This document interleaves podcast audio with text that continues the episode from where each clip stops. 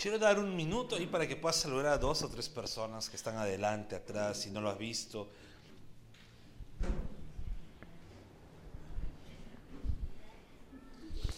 Puedo decirle, hola, ¿qué tal? ¿Cómo estás? Qué alegría poder estar aquí contigo. Dale tu mejor sonrisa, dale tu mejor mirada. Y bien, este mes, el mes de noviembre, ya saben todos, es nuestro mes de ¡Aniversario! aniversario. Solamente una persona, es nuestro mes de Bien, y hemos estado viendo nuestra serie Objetivo a la Mira, ¿no? Eh, es nuestra serie en la cual nosotros reforzamos a qué hemos sido llamados. Y nosotros hemos visto que tenemos una misión clara, un objetivo claro como iglesia, y es ganar al mundo, es evangelizar, es poder compartir al mundo. Pero muchas veces eh, nos distraemos por distintas circunstancias, nos distraemos por distintos enfoques, nos distraemos incluso mirándonos a nosotros mismos y no a las personas de afuera. Entonces hemos estado viendo toda una serie la cual pues nos lleva nuevamente a reenfocarnos al propósito por el cual estamos aquí como iglesia. Y el mensaje hoy quiero explicarlo con algo, ¿no? Yo soy músico, los que saben un poco de guitarra o de música, pues hay algo que llamamos a la guitarra que es calibrar. Tú puedes tener la guitarra más bonita, más cara, la del guitarrista que puedas ver y tú dices, wow, yo quiero esa guitarra porque sé que si tengo esa guitarra voy a tocar como él. Pero si esa guitarra no está calibrada, no va a sonar bien. Ahora, no, tú puedes decir, ah, pero pastor, se afina rápido, ¿no? Con las cositas que están arriba. No. Puedes afinar incluso, pero si esa guitarra no está calibrada, no va a sonar bien. La calibración es ajustar con mayor precisión cada parte para que suene bien. Entonces la guitarra necesita una calibración. Ahora, cualquiera lo puede hacer, no tiene que ser una persona preparada con mucha paciencia. Las primeras veces que yo intenté calibrar mis guitarras fue un desastre. Casi malogro la, las pocas guitarras que tenía. Entonces, eh, las armas que hemos estado viendo, porque hemos estado viendo como un reflejo del francotirador, las armas terminan siendo, eh, los que tienen mira larga terminan también calibrándose calibrando el objetivo, calibrando la visión, calibrar todo antes de poder empezar la misión. Porque si no el disparo no puede, tal vez no sea efectivo. Entonces la calibración en estas armas es importante. Es importante que podamos calibrar el arma en el cual vamos a ver, la mira por el cual vamos a tener. Y el francotirador necesita calibrar el enfoque. Si tú tienes un celular, o al menos has visto una cámara, pues has visto que tienes el enfoque, no tienes una cosita que tú vas regulando para que puedas ver el enfoque. O el mismo proyector, para poder para que se pueda ver nítido necesita el enfoque estar bien claro, si no se ve todo apañado. Los celulares tal vez no se calibran de esa misma forma, pero lo que haces, ¿qué cosa es? Para que no se vea empañado, calibras con tu, con tu polo, ¿no? Y empiezas a limpiar el lente, ¿no? Para que salga bonita la foto. Porque necesitas, si no puedes tener el mejor iPhone de todo, pero si tu lente no está calibrado, está sucio, no va a salir bonita la foto. ¿Sí? Entonces, para poder entender bien nuestra misión, calibra tu enfoque. Entonces, calibremos nuestro enfoque. Esa es la prédica de hoy. Y quiero que abras tu Biblia en Deuteronomio, capítulo 5, del versículo 32 al versículo 33. Deuteronomio 5, del versículo 32 al versículo 33. El que lo encuentra puede gritar un fuerte amén.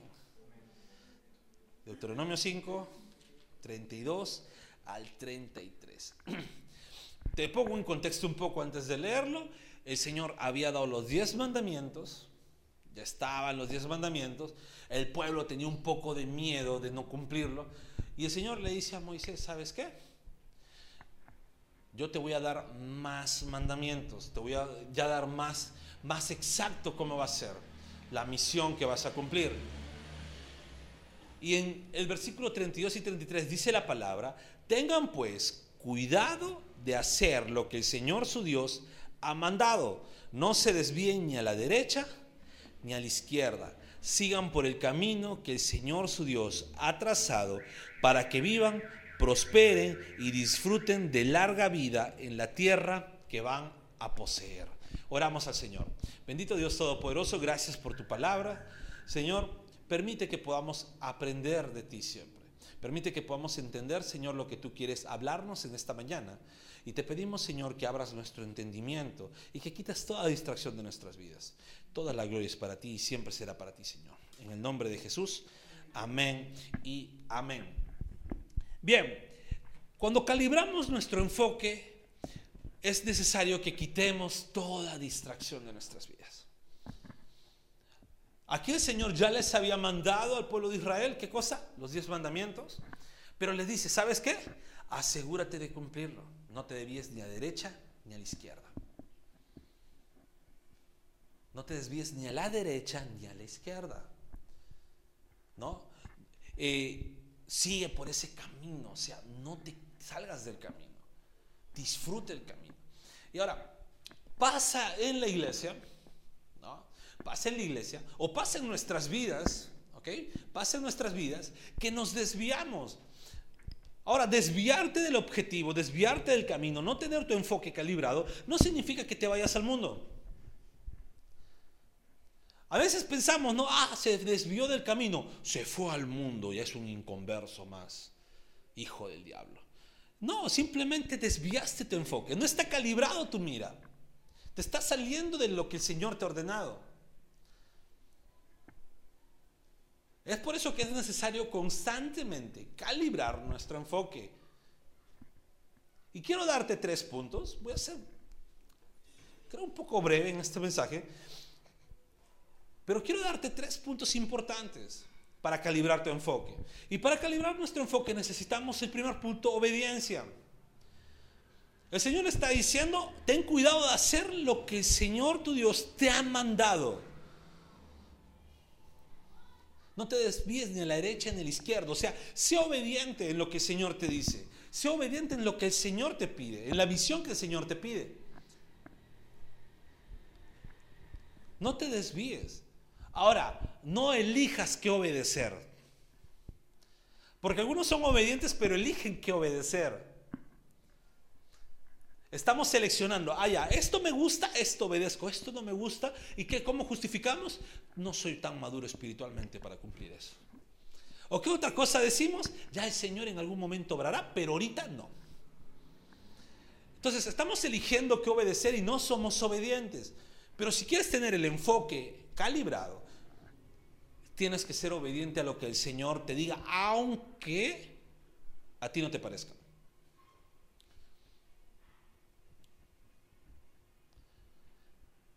Aunque a nosotros no nos parezca, tenemos que obedecer. Y esto va a ser siempre un versus en nuestra vida. ¿no? Por un lado, en una de las esquinas va a estar lo que el Señor te dice y por el otro lado va a estar lo que a ti te parece. Y siempre vas a, tal vez vas a tener ese conflicto de decir, pero esto no me parece.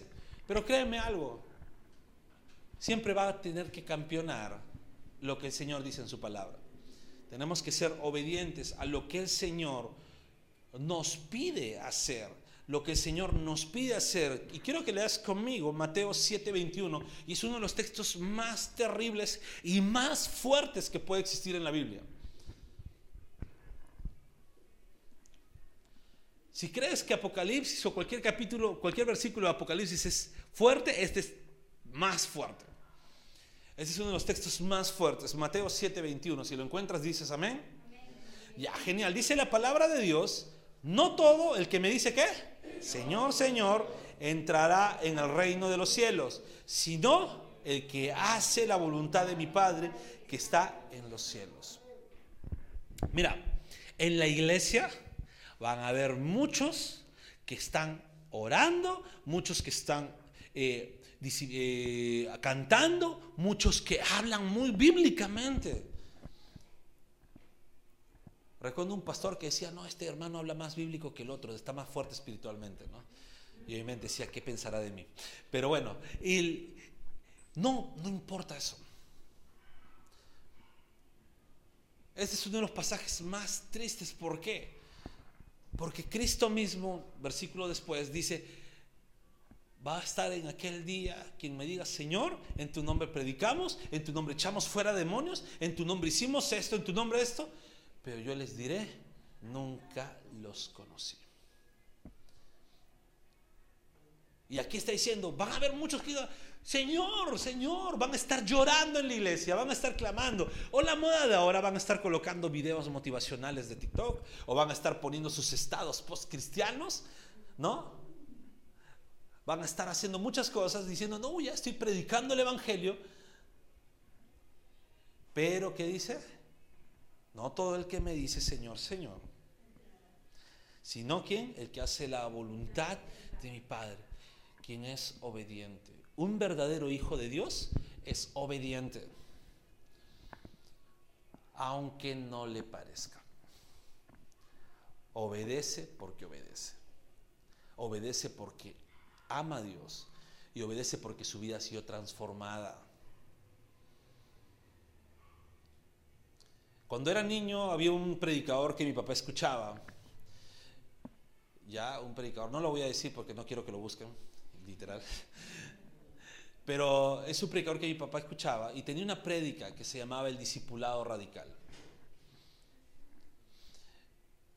No recuerdo toda la prédica, les seré sinceros. No recuerdo toda la prédica.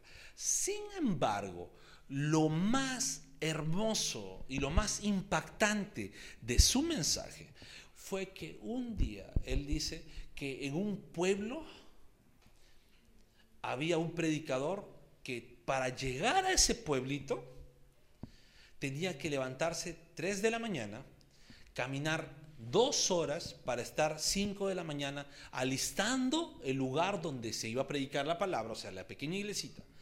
Y a las cinco y media dice que desde lejos, desde lejos veían antorchas, cinco y media de la mañana. ¿Quiénes eran? Los miembros de la iglesia que venían de pueblos más lejanos para esa pequeña iglesita. ¿Por qué? Por obediencia a su palabra. Estos miembros no decían, ah, que venga un predicador, que pongan un horario que me adecue. No, ellos obedecían. ¿Por qué? Porque ellos sabían, más importa lo que mi padre me dice que a mis propios preceptos. Más importa lo que la palabra de Dios me demanda que a lo que yo crea. Este predicador ya se había acostumbrado a eso pero cuando llevó un discípulo suyo decía, ¿por qué tan temprano? Vas a entender. ¿Por qué tan temprano? ¿Por qué tenemos que hacerlo nosotros? Vas a entender. Y al último, ¿qué es eso que están viniendo allá? Son los miembros que caminan más que nosotros, se levantan más temprano que nosotros para llegar acá. ¿Sabes qué es lo más hermoso? Que cuando estaban ahí, el predicador hacía su servicio hasta la hora conveniente que él creía que era para que ellos regresen a su pueblo y puedan estar tranquilos. Y ellos decían, nos quedamos.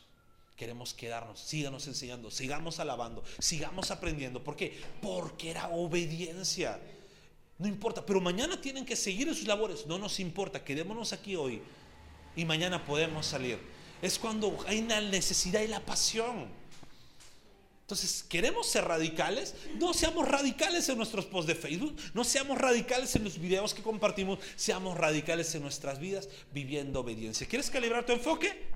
obedece al Señor. Segundo punto. Wow, voy a ser rápido creo. Segundo punto. Ah, me olvidaba un texto que quería leerles.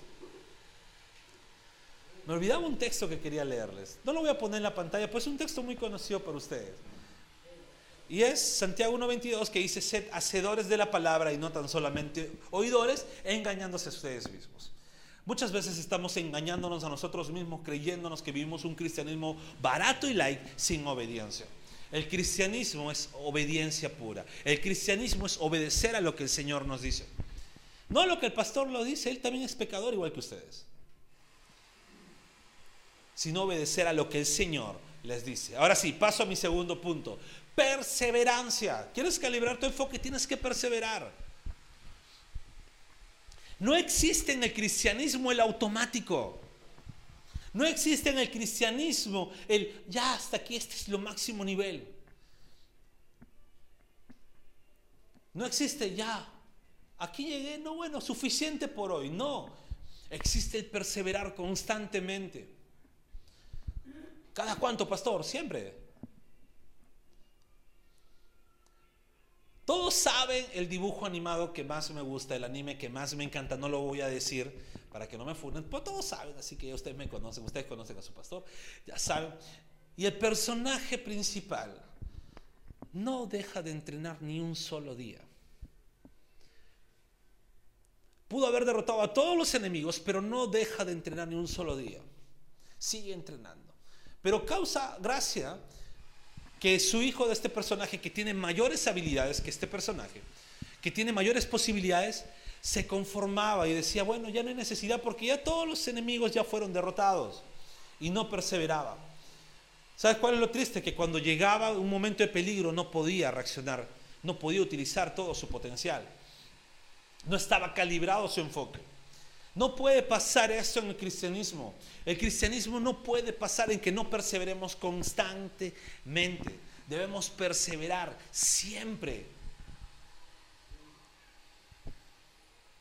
¿Sabes? Cuando decimos tiempos de oración, no en la iglesia, sino tus tiempos de oración personales. Uy, ya oré, gracias Señor por este día que nos has dado.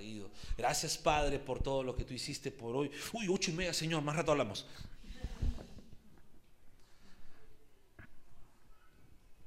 No hay perseverancia en nosotros. Leemos la Biblia, a ver. Alabata a Jehová porque Él es bueno, porque para siempre... Uy, me hice tarde. Ni siquiera terminé de leer el versículo. O decimos, voy a estudiar la palabra de Dios. ¿Y qué hacemos? Leemos y leemos tan rápido que decimos, mira, ya me leí un capítulo entero. ¿Y qué aprendiste de ese capítulo? Oye, no recuerdo mucho, pero estaba bueno. Debemos perseverar constantemente. Debemos estar en constante perseverancia. Hay algo que yo les digo a mis alumnos cuando enseño música y trabajamos con algo que se llama metrónomo. Metrónomo es algo que te lanza pulsos constantes. ¿no? Puede ser más rápido, puede ser más lento. Entonces yo les digo, ¿sabes qué? Trabajamos a este tiempo, ¿no? Les pongo unos 80 pulsos por minuto y les digo, para aumentar nuestra velocidad, vamos a hacer simplemente, aumentamos dos puntos cada día. Es imperceptible. Si esta es la velocidad, un pulso, si lo aumentamos dos puntos, puede ser algo así. Casi ni se siente. Pero al siguiente día la aumentas dos más. Dos más. Y cuando te das cuenta, al final de la semana ya aumentaste 10 y ahí sí se siente la velocidad. Perseveremos de esa manera en nuestra vida día a día. En nuestros tiempos de oración perseveremos, aumentemos más tiempo de oración, levantémonos un poco más temprano para orar. En los tiempos que tenemos para meditar la palabra, en el camino a tu trabajo, en lugar de estar viendo TikToks, en lugar de estar viendo esto, pues leamos la Biblia. Leamos la palabra de Dios. Leamos un libro edificante. No, nos, no, nos no perdamos el tiempo en tonterías. Ahora, con esto no digo, ah, pastor, ya se volvió un legalista, no, se va a poner seguro tres letras ahí en la iglesia, ya no va a ser, ya no va a ser iglesia Bread Life, sino van a haber tres letras ahí eh, en, la, en el esto. No, no, no, no tiene nada que ver con eso. Amamos a nuestros hermanos, pero no tiene nada que ver con eso. Simplemente no perdamos nuestro tiempo, utilicémoslo para darle la gloria a Dios. ¿Tendremos sí nuestro momento de ocio? Sí, tendremos nuestro momento en los cuales descansemos, vinamos algo para pasar el tiempo, sí, pero edifiquémonos constantemente. Tengamos buenos hábitos. 1 Corintios 15, 58 dice, así que hermanos míos, estad firmes y constantes, creciendo en la obra del Señor siempre sabiendo que vuestro trabajo en el Señor no es en vano. Todo lo que tú perseveres con respecto a los caminos del Señor, estás uno, calibrando tu enfoque y dos, no es en vano, es para edificar tu vida. Es para que tu vida sea edificada constantemente. Yo creo que por aquí no va a haber ningún raro que me diga, pero yo no quiero ser edificado. Sería un caso muy raro que alguien no quiera su propio bien. Todos creo que queremos ser edificados constantemente. Entonces, perseveremos. Perseveremos constantemente, perseveremos cada hábito nuestro, pero no dejes de perseverar en tu día a día. Si no tenías el hábito de leer la Biblia, pues empieza a hacerte el hábito. Si no tenías el hábito de escuchar música que adora al Señor, pues créate el hábito que es necesario para tu edificación. Si es necesario eliminar playlists de tu vida, elimina playlists de tu vida. Si es necesario eliminar eh, series de tu vida, elimina series de tu vida. Utiliza el tiempo para edificarte en el Señor. Un buen amigo mío, que es pastor, es un poco más joven que yo, estoy siendo joven yo, ya, pues un poco más joven que yo, tiene 30, yo tengo 33. Y este amigo me sorprende porque ha buscado hacerse muy buenos hábitos. Creo que esto no lo voy a poder cumplir. Pero él, por ejemplo, él me dice, mira, ¿sabes qué? Eh, oye, ¿cuándo nos juntamos? Un día me dijo, yo le dije, ah, tú eres floro, le dije. Si nos, jugamos entre amigos. Me dice, no, en serio, ya tal día, ya a tal hora, listo. Y al rato me manda una captura, ya estás agendado yo. Ah, bacán. Y luego él me empieza a contar, yo era muy desordenado, ahora me estoy poniendo metas, no lo cumplo al 100%, pero todo lo agendo. ¿Ah, sí? Me dice, ¿qué más haces? Mira, a veces yo pensaba que perdía el tiempo, me dice. Entonces lo que yo hago es escribo cada cosa que hago en el día y yo en mi mente, mientras que él me estaba hablando, yo decía, Ay, qué cargoso estar escribiendo.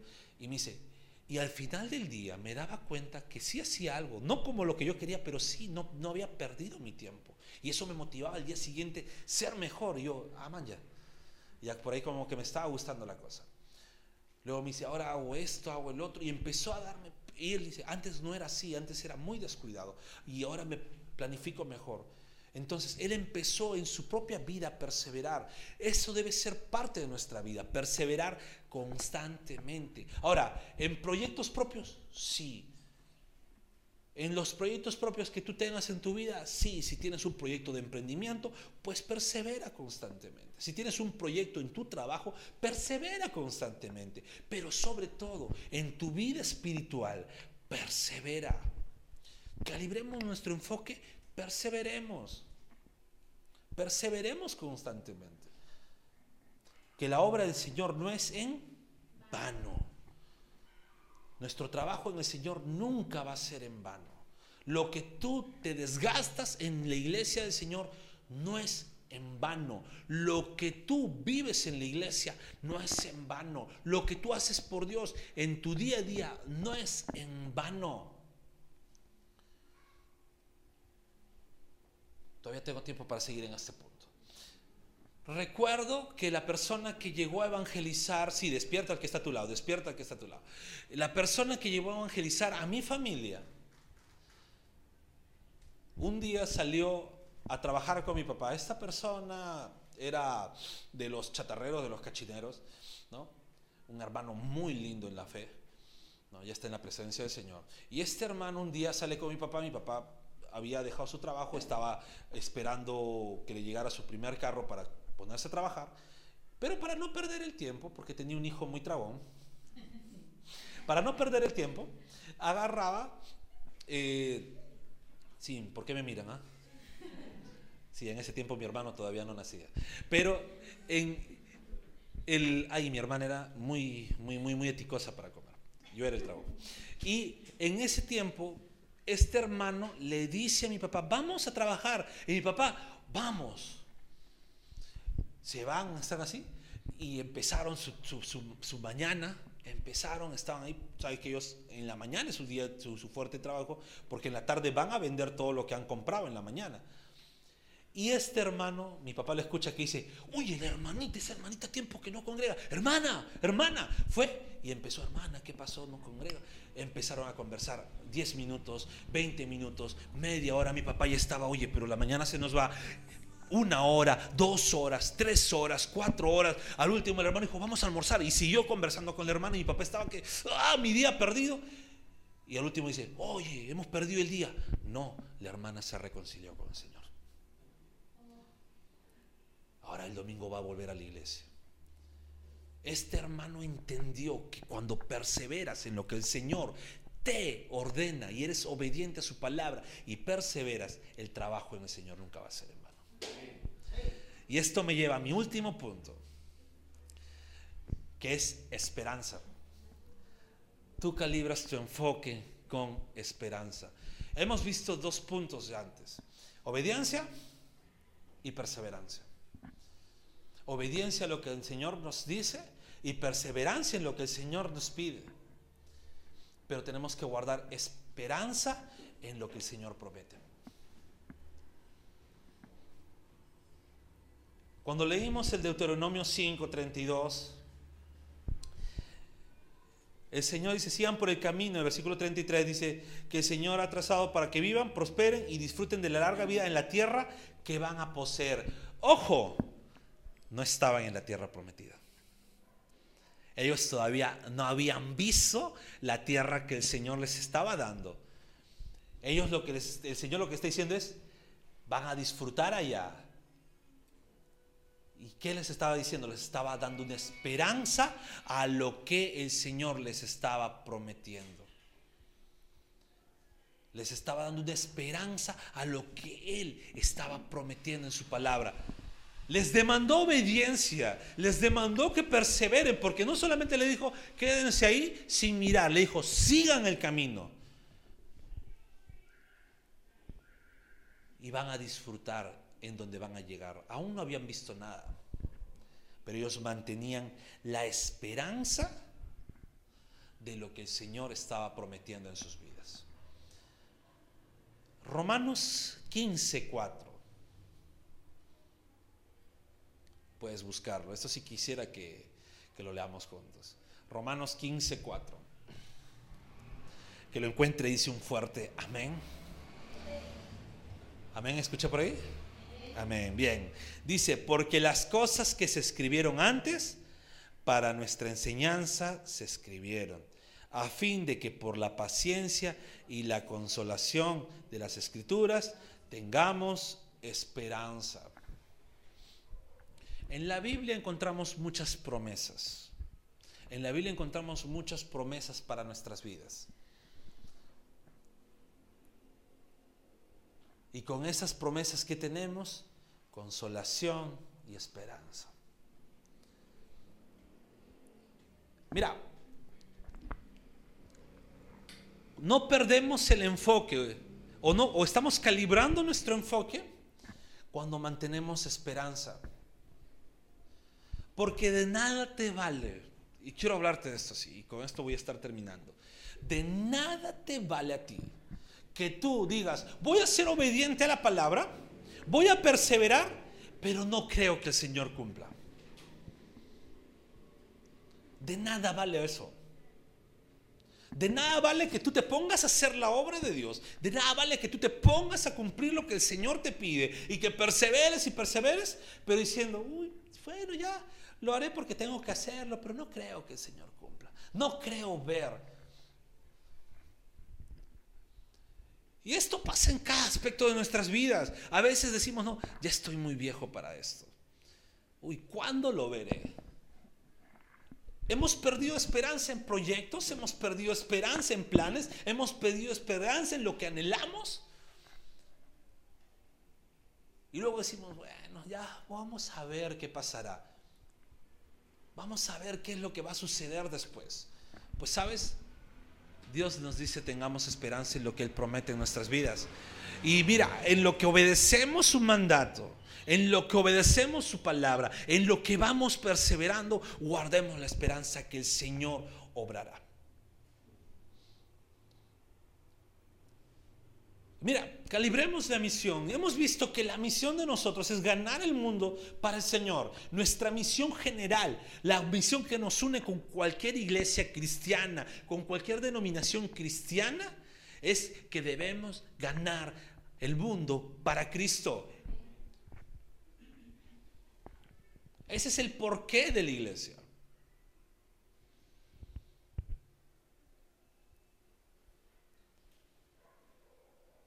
El cómo es cómo somos nosotros en hacerlo. Pero el por qué es general de toda la iglesia del Señor. Pero para calibrar el enfoque de esa misión, calibrar el enfoque de ese objetivo, debemos que tener obediencia. Entender que el Señor nos mandó a evangelizar.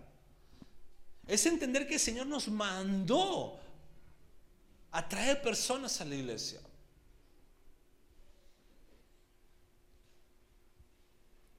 Es perseverar. Uy, pastor, lo que pasa es que yo cuántas veces he invitado y todos me chotean. Todos no me dicen eso. Todos me dicen, no, no puedo. Y eso estoy hablando de los que han intentado, porque hay personas que ni siquiera han intentado evangelizar, ni siquiera han intentado invitar a alguien. Entonces, tú quieres tener el enfoque, tienes que ser obediente a lo que el Señor te dice.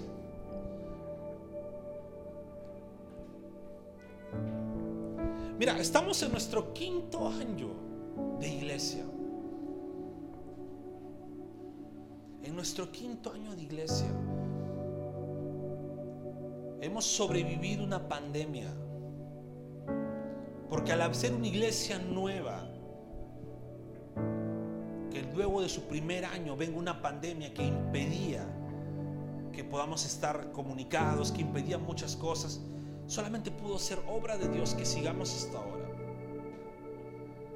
Pero yo quiero que analices cómo ha estado tu vida en relación con la iglesia. Y eso me lo pide a mí también el Señor que yo lo haga. En cómo hemos estado enfocados. ¿Hemos calibrado el enfoque con nuestra iglesia? Y calibrar el enfoque. Hemos sido obedientes a la palabra de Dios. Hemos sido perseverantes en las cosas de Dios. Hemos mantenido la esperanza. Yo quiero hacer una, una especie de no sé si llamarle mea culpa, pero yo que es una especie de introspección conmigo mismo. Han habido momentos, al menos en este año, en que yo no he querido ser obediente a lo que el Señor me demandaba con la iglesia. O han habido momentos en que he sido obediente, pero al ver los resultados no he querido perseverar en lo que el Señor me demandaba.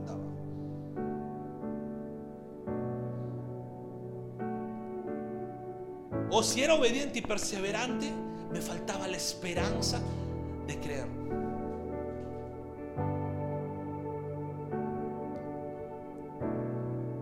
Tal vez pocos son las personas que han visto conmigo y me han escuchado decir, ah, renegar, frustrarme.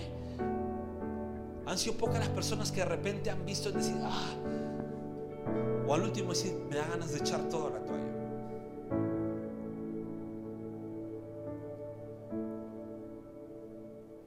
Final siempre vuelvo a calibrar el enfoque y decir, pues tengo que seguir siendo obediente. Y en esa obediencia seguir perseverando.